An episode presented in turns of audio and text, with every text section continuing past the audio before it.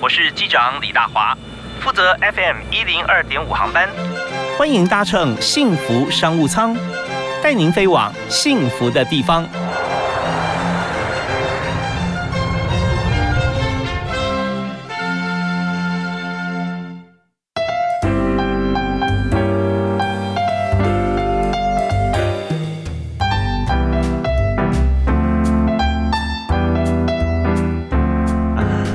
亲爱的听众朋友，大家好！非常欢迎您锁定幸福电台 FM 一零二点五，在礼拜一到礼拜五下午五点到六点为您播出的幸福商务舱，我是李大华。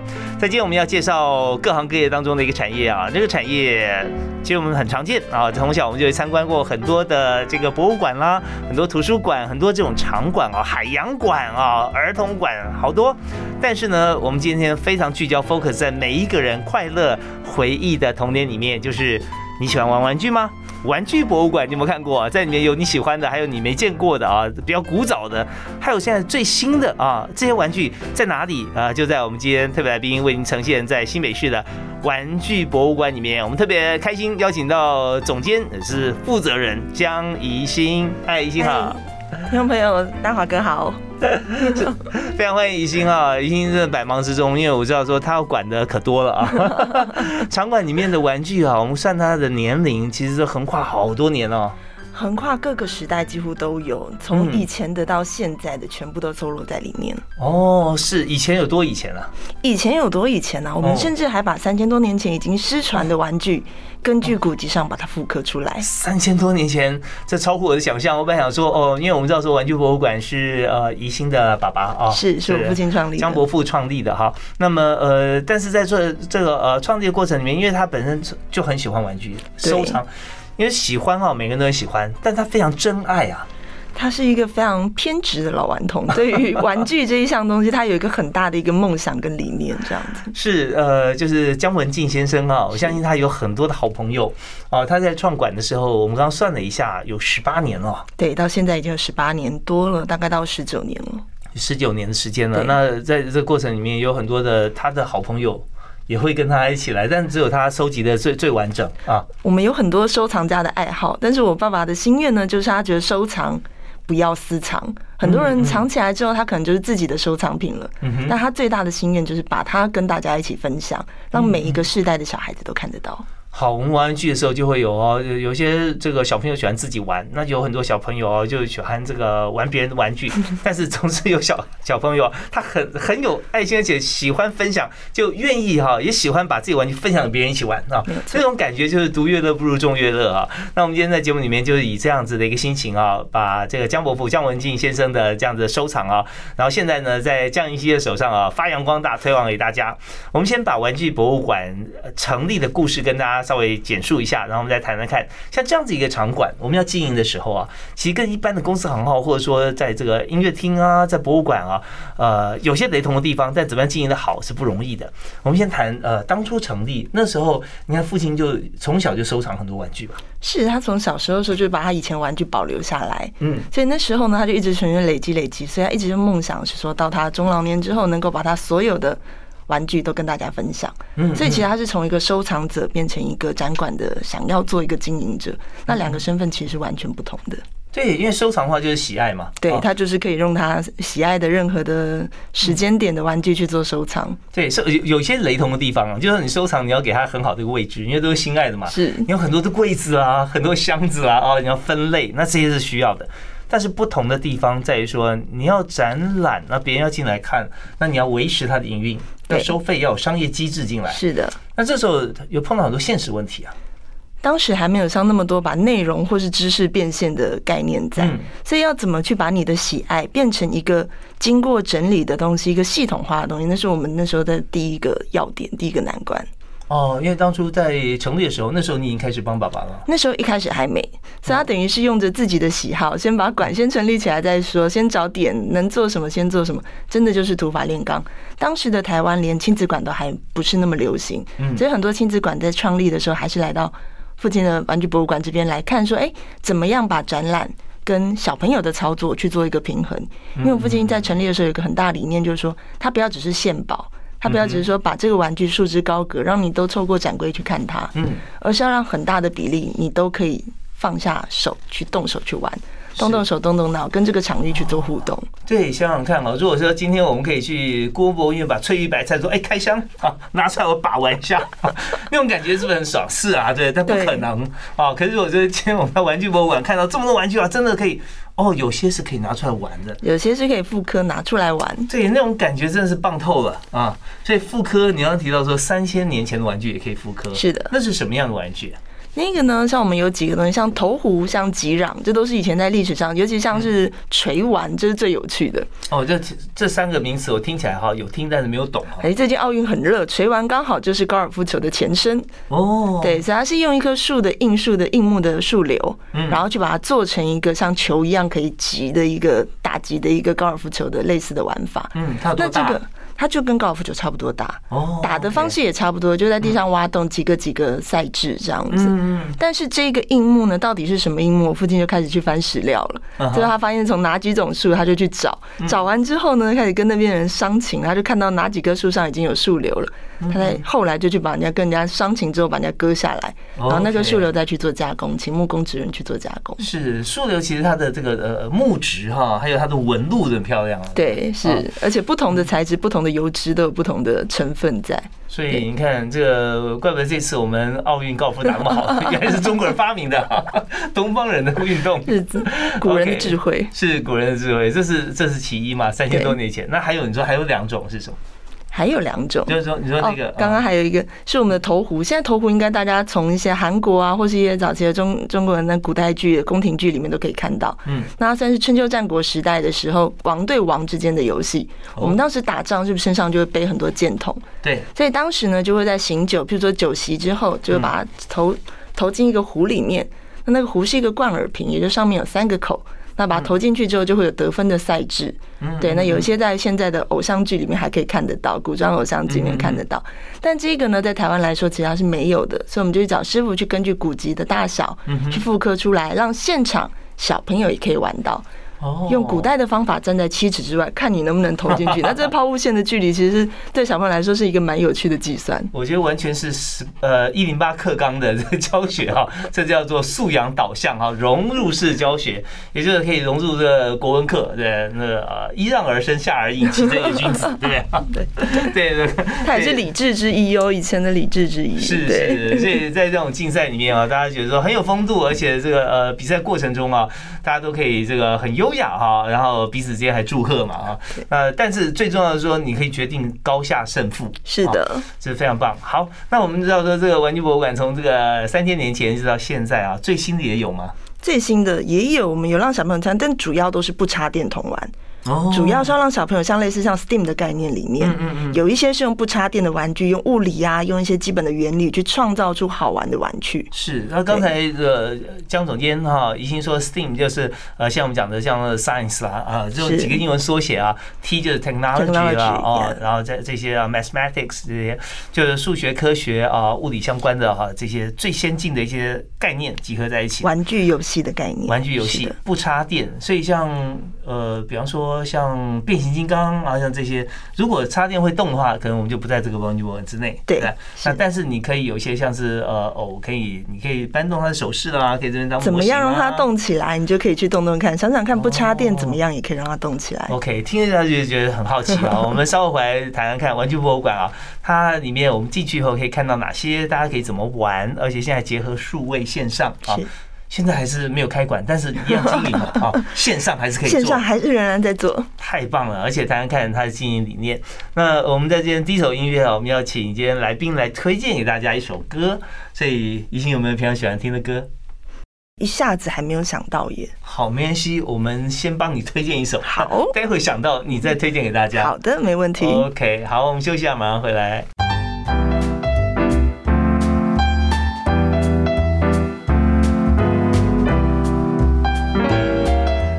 今天在节目里面，我们特别为您邀请玩具博物馆的总监江怡欣在我们节目现场。刚才我们听的这首《You Can Do Magic》，呃，我帮怡欣选的。对，因为他会变魔术啊，大家只要到玩具博物馆，就觉得立刻心情开朗啊，非常开心。大朋友小朋友都找到自己的玩具了。玩具就像有魔法一样，一玩起来就是你知道，整个人心情都会好起来。我觉得你一定很不想下班的。每天在这么好的环境里面，但是在玩具博物馆里头啊，它有很多的设计啦，对不对？是。因为我们在这个阶段要请教你那个经营之道，在这样产业里面，我相信是许多上班族朋友啊比较少接触的一个环境。那么呃，但他还是一样要营运啊，哦，要要继续要请更要要找更多的朋友啊一起来参与。所以呃，我们在经营的时候啊，你觉得经营玩具博物馆最重要的三件事会是什么？其实第一个阶段主要是像我父亲，他收藏了非常多，但其实一开始都是由他的爱好。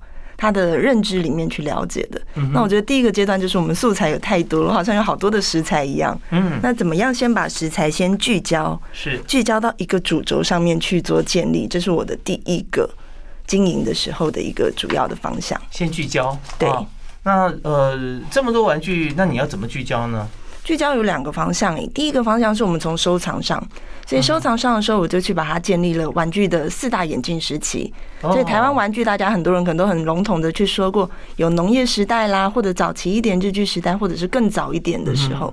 但是很少人去把它去做一个时间段的建立。哦，以时间时代来分类。对，我们去做一个分门别类的方式，然后让台湾的玩具演化可以变成一个系统的收藏。所以你看，玩玩具哈也要有章法的，而且要介绍给大家嘛。对。那以哪四个时代呢？对，第一个我们就是明清早期时代这一部分的话，会说一些像刚刚讲的三千多年以前，一直到明清早期的玩具，我们都会收录在这一个范围里面。OK，像包含捏面人，大家熟悉的捏面人、皮影戏，我们都归纳在这里。哦，那再来是日据时代、日领时期，那那个时候其实对台湾有很多的一个文化的影响，包含像我们台湾人其实对日本的文化其实会特别容易的接受，还有像卡通。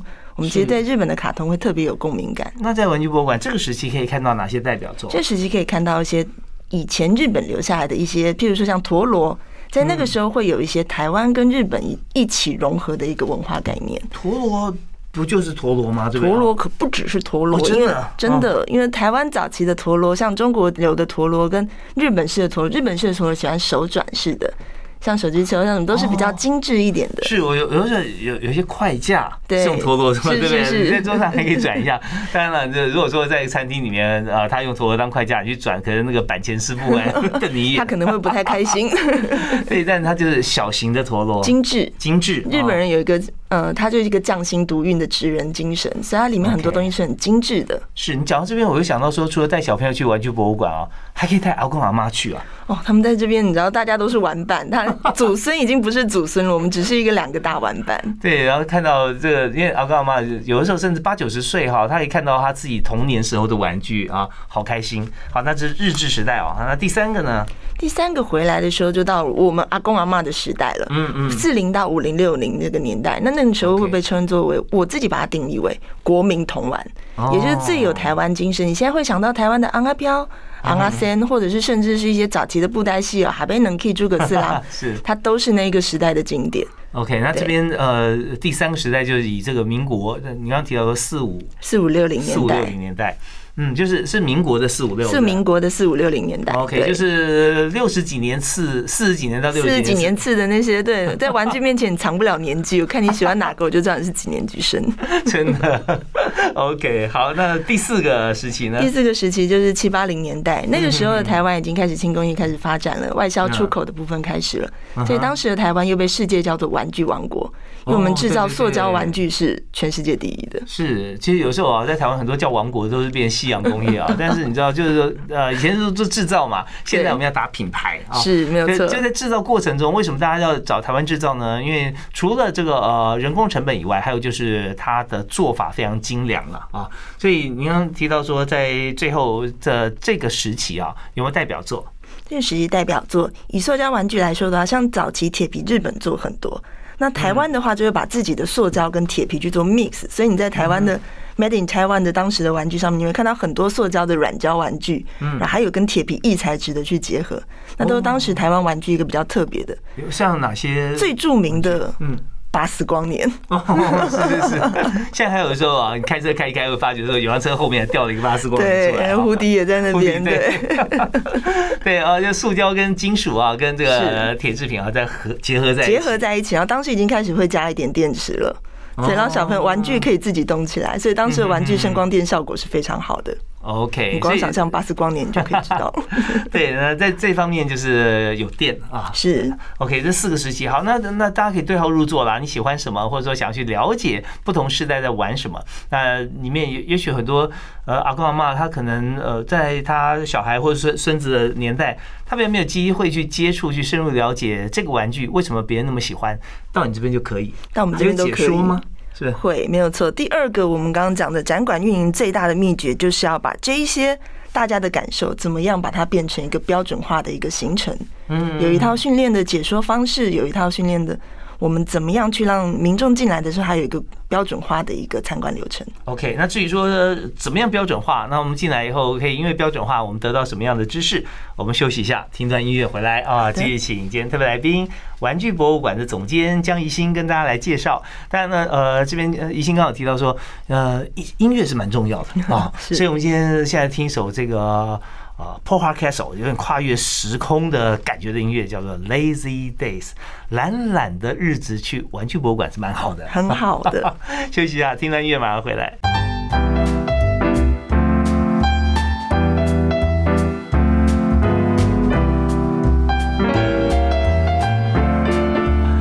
一沙一世界哈，一段音乐可以改变一个人的心情啊，或者改变一群啊主持人、来宾跟听众的心情。但是我们发觉说，当你到了一个空间里面，我们常常讲说五感五觉啊，视觉其实是蛮大一部分的，另外还有就是听觉跟触觉。那在今天我们要完整的五觉呢，呃，带大家进入一个殿堂，就是玩具的殿堂。所以我们邀请玩具博物馆的总监江一新，在我们节目现谈玩具也谈经营。嗨，一新，你好，听众朋友好，大华哥好。对，我们刚才这个讲到说，要经营好玩具博物馆真的不容易哈。是有如果说一定要讲举出三点来讲，第一个你说要聚焦，这么多玩具，你要怎么样来把它聚合在一起啊？怎么样跟沟通？对，对分类啊，然后其他有系统的在认识玩具。是。那第二就是呃解说它，然后有一些这个标准的一个流程。对，可以。复制的一个行程，嗯然后每一个人来到这里的体验不会说，哎，你跟我讲 A 故事，然后这边的话我就漏掉 B 故事了。哦对于参观者来说，他会希望都可以获得到你这边到底想要跟我说什么。我有点套装的感觉哦，是没你可以错选择，是不是？。对，OK，那你在玩具博物馆里面有几种行程呢？我们在玩具博物馆里面主要针对像一般老师带小朋友来是我们的校外教学，那针对整个团体他需要的课程，那我们就会去把它一个一个阶段去说。有哪些团体有来过呢？哇，好多啊！你就是北部能收算得出来，公立私立的大概都来过，包含像嗯比较特别的，像是美国学校或是欧洲学校，嗯很多都是世界各地的小朋友都有，就是每一个人种都有，所以你在跟他们沟通的时候，想说，嗯，台湾玩具不知道他们玩起来会不会有意思，结果发现他们玩的好像更起劲，用他们自己的方式在诠释这些玩具。请你举个例子啊，像呃国外小朋友，或者说在在台湾的美国、欧洲学校的小小呃学生，他们去玩一些不熟悉玩具，他们用什么样的方式？他们会，其实这一点我就可以发现有一个观念上的不太一样。嗯，他们蛮鼓励他们主动去探险的，这也是跟我们现在一零八课纲希望做的品格教养，还有主动学习、自主学习这一点有非常大的一个连接性。那他们怎么做呢？像他们踩高跷，他们用他们自己的方式先去做一个探索，啊所以当他们需要的时候，他们就他们会希望你不要主动的教授他，而是让他知道一个方法示范给他看之后，他去模拟。哦，那跟台湾的这个教学最大的差别，台湾是怎么教？台湾的话，我们会希望说，来，请跟着我的步骤。第一，请你先把双手拿起来；嗯第二，可以怎么做？第三，你脚放上去的时候，记得你重心怎么转移，怎么做嗯。当你把这些秘诀，它可以提供它安全操作的可能性，可是会降低了它自由发展的可哦，是想象度。没有错，没有错，真的。所以呃，就刚刚说这个呢，你是可以踩上去的，是你是可以走得很好的那你要不要试试看？对，对，或者他们会主动啊，会说你先不要教我，让我玩玩看。是是是，对，有的时候在这种就是说惊喜需要自己来发掘啊。是的。OK，这就是东西方的教育或者学习的过程当中不同的地方哈。对，好，那这个就是有各种不同的啊可以复制的行程了。是我们把它分成六个区域，包含像室内、户外、复古童玩、桌上的操作，还有一些角色扮演啊，像家家酒这一类的玩具，我们把它一个一个区的在馆内做陈设。那你的馆是平面的呢，还是有楼层的？我们就是一楼，我这一楼哇，相当的豪气。相当的豪气，因为我们的四三五一文特区，其实它是一个五零年代的建筑，嗯，对，所以在一楼的空间里面，会像以前你想象得到的教室，我们小时候的教室一样，它就是一个很开阔的空间，室内大概有一百平，而户外有上万平的草地。哇，一一百倍的室内啊！对，它是在周边吗？是。对，它就在我们旁边。我们外面户外就是一个大草地，所以我们设计了很多跟风一起玩、跟场域一起互动的童玩，让小朋友风筝，风筝可能现在不能够放，所以风筝我们就稍微去做一个限定的时候才能做释放，限定的时区、限定的时间。但是我们平常让小朋友玩的，就像竹蜻蜓，嗯嗯，你看竹蜻蜓衍生也有空拍机的直升气流的概念，是，所以从小玩具就可以让他知道说，哎，现实科技里面可以怎么样去运用这些童玩。哇，真很有意思。竹蜻蜓，我想我会跟小孩抢着玩吧。对啊，这这是很开心的事。好啊，那这是第二个部分嘛，我们有分六个区域嘛，哈，对，有解说，有套装行程，有接受不同团体。那如果说只有单个家庭或者说两三个家庭一起来，是不是可以有解说、听解说的机会？一般民众的话，其实很多。我觉得我们这边最特别的一个地方。我们是小朋友第一个带爸爸妈妈去的地方哦。老师说啊，这边怎么样？对对对对对。OK，那爸妈呃，而且小朋友带去之后，爸妈比较小朋友玩还疯的地方。对，而且小朋友回去之后，我们都会给他一个任务，你要当起一个童玩导览员的工作。嗯，所以我们很多像一般民众的小朋友在做回访的时候，是他带着爸爸妈妈介绍这些老玩具的秘密。嗯所以在这一刻的时候，我们就会觉得很感动，你知道，小朋友像是一个玩具小老师一样。对。OK，这时候这个呃，老子要听儿子的啊，很不错啊。好，那第三个经营方式是什么？第三个经营方式其实就是我们的导览人员的部分了。嗯嗯。那其实我们希望的话，就会是说，让小朋友来到这里，不是玩具老师，而是我的大玩伴。我只是跟他分享我的玩具的方式。那怎么样玩？我们希望小朋友有更多诠释的办法，只要在安全无虞的情况之下，你都可以自由的尝试。OK，所以呃，他可以先教一种方法啊，或者让他知道，那其他就让小朋友自己去发掘。那小朋友的态度怎么样？小朋友的态度啊，其实我们有时候会，当时我在策划这个展览的时候，其实我也觉得蛮紧张的。我不知道现在小朋友已经习惯，像他们原生就已经是网络时代的小朋友了，所以到底对这些不插电的童玩能不能够有那么大的共鸣？我们当时是有点紧张的。但真的在推广的时候，小朋友玩下去了，就发现玩具根本没有隔阂。OK，很难想象啊，但是大家可以思考。但是相关讯息，我们可以上网查玩具博物馆，里面有很多，因为网站上都应该都有很多的像影片啦或画面、图片，大家可以先思考一下哈。如果真的我们去到现场啊，怎么样来玩，或者说自己是不是可以变成一个大玩伴来带着孩子玩？好，那我们从聚焦到这个行程啊，各种行程，各种不同呃六个区域的行程到。导览哈，那中间，当我们在设想的过程中，我们有不断的去改进过、改良过。我下段节目里面想请江一新呃江总监来谈一下，在这个玩具博物馆在经营的过程当中，有没有你觉得碰到最大的挑战，或者说最痛苦的事情要怎么样突破啊？那跟大家来分享一下。好的，好，我们休息一下，马上回来。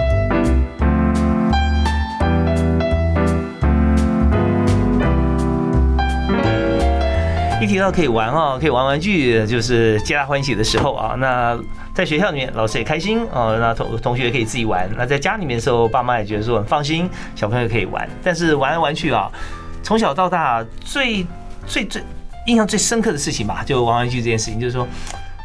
玩具玩完了，还有没有？因为家里面总共收藏有限嘛，哈，玩的有限。OK，那我们现在今天就带大家去一个地方，是玩具博物馆，在新北市的板桥啊，这边有一个很神秘的特区，外面看起来是万平的草地，里面有一百平的空间啊，是让你玩玩具。好，那我们今天就特别邀请总监江一新在我们节目现场来谈板桥四三五艺文特区。那刚刚提到说。在经营这个感觉好像一片欢乐的，像这样的玩具，大家都很开心哈。那但是经营者哈，你觉得你面临到最大的挑战啊、困难会是什么？因为玩玩具的话，其实经营起来跟原本创馆的时候父亲想要收藏概念根本就不一样。嗯，对，所以你必须第一个就想。怎么变现呢？人家不来参观怎么办呢？是又碰到疫情 啊，对，很多事情都中断了。但是玩具的趣味不能中断了。那我们想传承这个文化的使命是不能中断的。嗯嗯。所以这个部分怎么样持续的，即使在展线下的展览是做停止的时候，怎么样线上仍然持续维系着跟参观者、消费者的关系，这是我们最大的课题。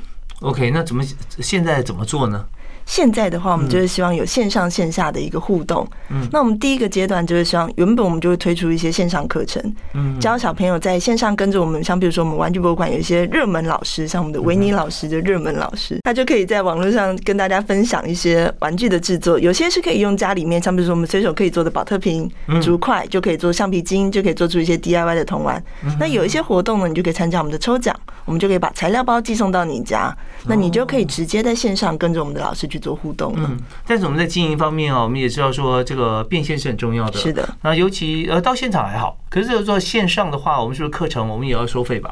线上课程目前的话。还是以互动为主哦，是目前的话哈，大家这个赶快把握机会。对，但是我们也知道说，在这个经营过程当中，还有要思考到这么多的教材啊，还有要录制，那这些都是有成本开支的。是的，那所以我们在这方面哦，我们要怎么样来思考，来怎么样来进账？是，所以接下来呢，我们会希望把它变转成一个比较深度的教案，因为其实像我们谈玩具博物馆是四岁到十岁左右，会是我们比较大的一个。嗯，游戏族群也是我们的体验者。其实我们消费者可能是爸爸妈妈或者是老师，但是我们真正的体验者是孩子。呀，所以我们跟消费者共同的目标就是怎么让孩子玩的最有启发性，玩的最开心。所以我们希望把这些玩具、台湾的童玩的精神变成一些深度的教案，可以在线上体验，或者是线下你来操作的时候。可以做成一个天赋开发的引领啊，这很重要啊。其实，在台湾现在有很多像政府单位，比方说在这个教育部跟科技部，如果有些教案啊，刚好可以相辅相成，是的，或者跟其他像是台北科教馆啊、台中科博馆啊，能够做一些结合啊，那这些都是很好的。那么，呃，其实费用这件事情，对于呃私人经营的场馆来讲，真的是非常现实、非常重要的事。没错。所以在这个过程里面，尤其是做数位化，所以我想呃请教一下宜兴总监哈，那我们有没有哪些的工具？或者说我们在呃经营的过程中，我们怎么样来透过线上线下哈，来看到说我们提供什么样的服务，然后我们怎么样来规划，像是仪表板啊，看到哪些数字啊，对我们经营场馆是重要的。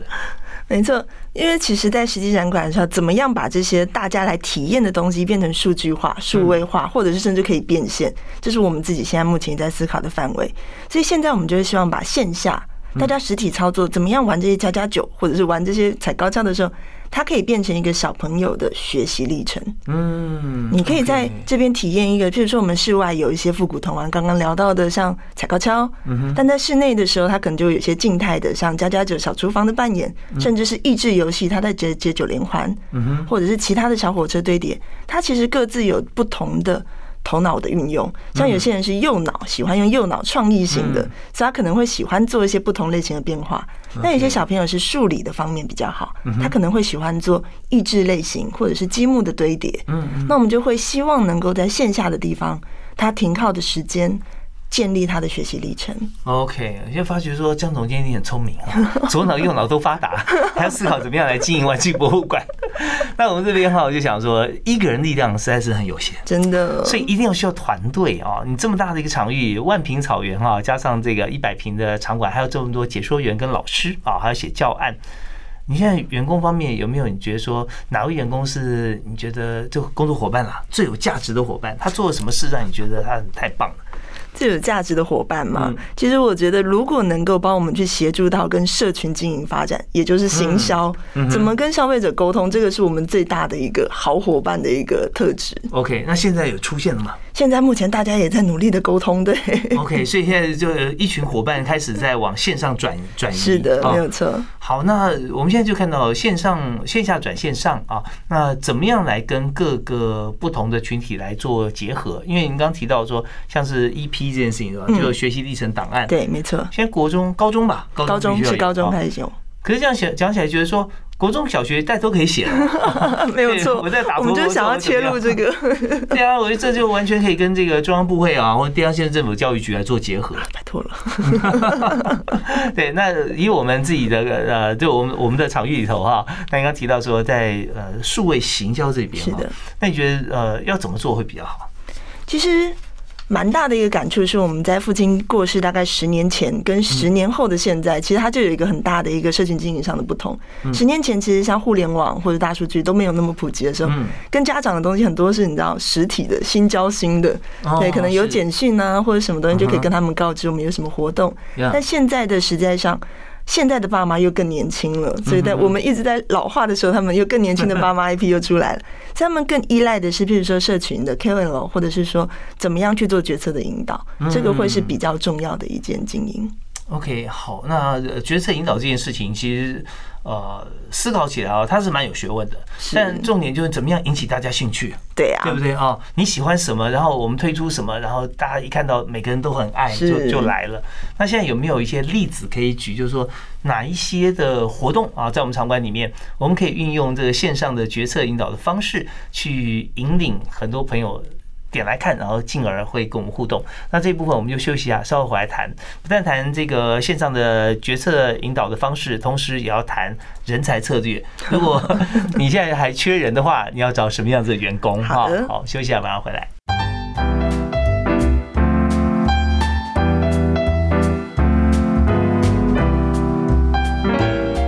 讲到玩具啊，我们就发觉说时间过得飞快啊。我们今天是从这个玩具博物馆江一新江总监的口中啊，我们就听到跨越时空啊，三千多年前的玩具啊，包含高尔夫球是这个中华文化发明的，我们这长了不少知识。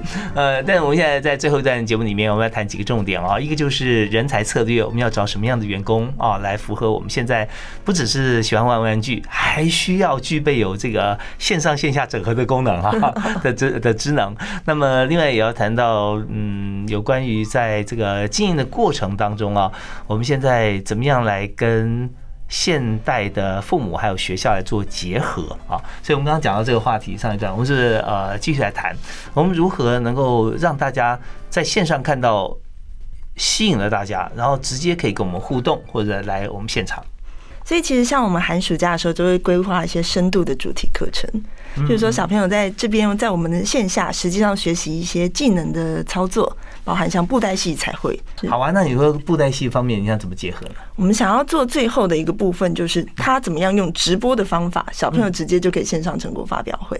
哦，小朋友在家里。小朋友可能在线下，在我们管育场域里面做学习，或者是在线上的时候，他把学习教程呈现完了，很多时候就只是一张照片去做平面的呈现，有一点可惜。嗯，所以我们现在想要让他变成自己撰写剧本，成为一个小编剧，或者是成为一个用布袋戏来说自己想法的一个。太棒了，我们就创造这个幼稚园或者说小学一二年级啊，小朋友都可以当网红，对不对？是，对。那他跟他的他的布偶是一起来，所以这是真很棒的一件事情。好啊，那我们就把这件事情给结合起来。好的，谢谢好，那哪里？那我们就来谈谈看，在一般的朋友，如果说他也很想进入玩具博物馆啊，那你所重视的部分是什么？如果说你要面试，会问他哪几个问题？像我们现在要教导小朋友设计思考，最重要第一个步骤就是同理心。嗯，所以我希望我们的伙伴呢，大伙伴也一样，第一个就要先有同理心。嗯哼，你要教导小孩子，你必须要先试着想，你是小孩子的时候，你想要别人怎么对待你？OK，对，是。好，那么你会问他的问题是会怎么问？我会问他的问题，我会看他实际的反应。嗯嗯，就是说，当他在现场的时候，他会怎么样试着跟孩子沟通？像第一步骤，我们一定会要求跟小朋友在讲话的时候，我们一定要做。蹲下来的动作，平视他，然后并且不要用娃娃音，因为小朋友最气的事情 就是被当小孩子，所以有娃娃音的，对不起，我们可能会有一点点就是挑剔这一件事情。对 对，现在父母啊，这越来越幼稚，小孩越来越成熟。对，我们现在小朋友都非常的成熟。他说：“你可不可以不要这么幼稚跟我讲话？”我曾经被小学生这样念过。OK，好，那这些方面有一个经过磨练，或者说在这个过程当中，我们可以从先从心心态啊，心态上啊，就可以先先了解。好，那第二个会是什么呢？玩心哦，第一个同理心，第二是玩心。对，第二个就是玩心。你要对任何的新的事物，你都保持着一个好奇。那我们第三点，责任感吧。责任感是哦，是。那责任感在玩具博物馆里面的责任感要用在哪里呢？责任感的话，其实我觉得就是对一件事情，因为其实我们现在。策展这件事情，其实在各个方向它都需要去做深入，包含像我们每天的脸书排版或者 IG 排版，它也是一个小型策展。嗯哼哼那这件事情其实它只有一个，嗯，你想要把它做好，就一个终极的方式就是执行下去。嗯，对嗯，那很多现在年轻人因为可能元素比较多，所以他们可能做一半就觉得，嗯，那这另外一个平台也蛮好的，啊他就先放弃了。但很可惜的是，可能如果你没有坚持到某一个程度，它没有质量量的变化，不会产生质的变化。OK，好，这边跟大家分享一下在经营管理还有在自己实作上面的一些经验，就是说，当我们的有一件事情在做的时候，当然没有什么话讲啊，就把这件事情做好、做满、做完啊，就结束了。但如果说今天同时哦啊有两三件事情，或者说做一件件事情又有第二、第三件又发生的时候，那你就觉得说，嗯，你没有办法先做完一件，你要每一件都做一点，可以啊，但是你要在所有 deadline 之前把它同步都完成啊，因为有些时候它总是有时间先后顺序，一定要找那种。比较赶的、比较急的，你要先把它完成。啊，不要等到最后就 最后赌一下啊，这个都赶不及，都对来不及的。馆长就要站出来了，对只要有人出来扛起。来了，对呀、那这时候这个呃，大家都很难过，所以呢，我们要把时间优先顺序跟效率把它拿出来。啊。好，那我们在今天节目时间过得很快，我们最后要请江一新馆长哈、来告诉大家一句座右铭建议给大家。最近常看到一句话，我还蛮喜欢的。嗯，弱小跟无知不是生存的障碍，傲慢才是。哦，哇，打到很多人的心坎里、哦。这句话我也是一下子如雷贯耳，这样。真的，弱小跟无知不是生存的障碍啊。那什么是生存的障碍呢？傲慢才是。那这句话其实这座右铭送给的对象很宽广，不只是说现在在位高权重的人，他很可能他很强大，但是他很傲慢，那他大概只能发展到现在这个地步了，是没有办法再扩大。但是尤其哈，江总监是要跟所有年轻朋友分享，也许我们现在把自己呃没有成功或者说没有影响力很大，归咎于我弱小。啊，嗯，对，但或者说我我无知我不知道哈，但事实上其实自己心中的傲慢也是反过来的，不是很瞧不起人，而是有一点会觉得，因为 maybe 就觉得自己太小啊，养成习惯，别人可能不理我吧，我就我我也不理你。先用自己的思维去揣度了。对，所以这方面我们知道说，傲慢这件事情，我们要从生命中把它消失掉，转化而来的会是什么呢？就是打开来更宽广的世界，呀，我们充满着热情去拥抱这个更宽广的世界。玩起来。真的就如同玩具博物馆一样。我们今天非常感谢江一新江总监哈，也是现在在呃新北市啊，在板桥区四三五艺文特区这边台湾玩具博物馆的负责人，那么也是台大院毕业的高材生啊。我们呃希望说大家都能够有机会有空啊，带着自己的孩子、学生或者爸妈啊、阿公阿妈都来到台湾玩具博物馆。都可以来找童年，OK，也要找江一新哦，好，江总监。好，我们今天再次谢谢宜兴接受我们访问，谢谢谢谢大华哥，谢谢谢谢，感谢大家，我们下次再会。好，拜拜。拜。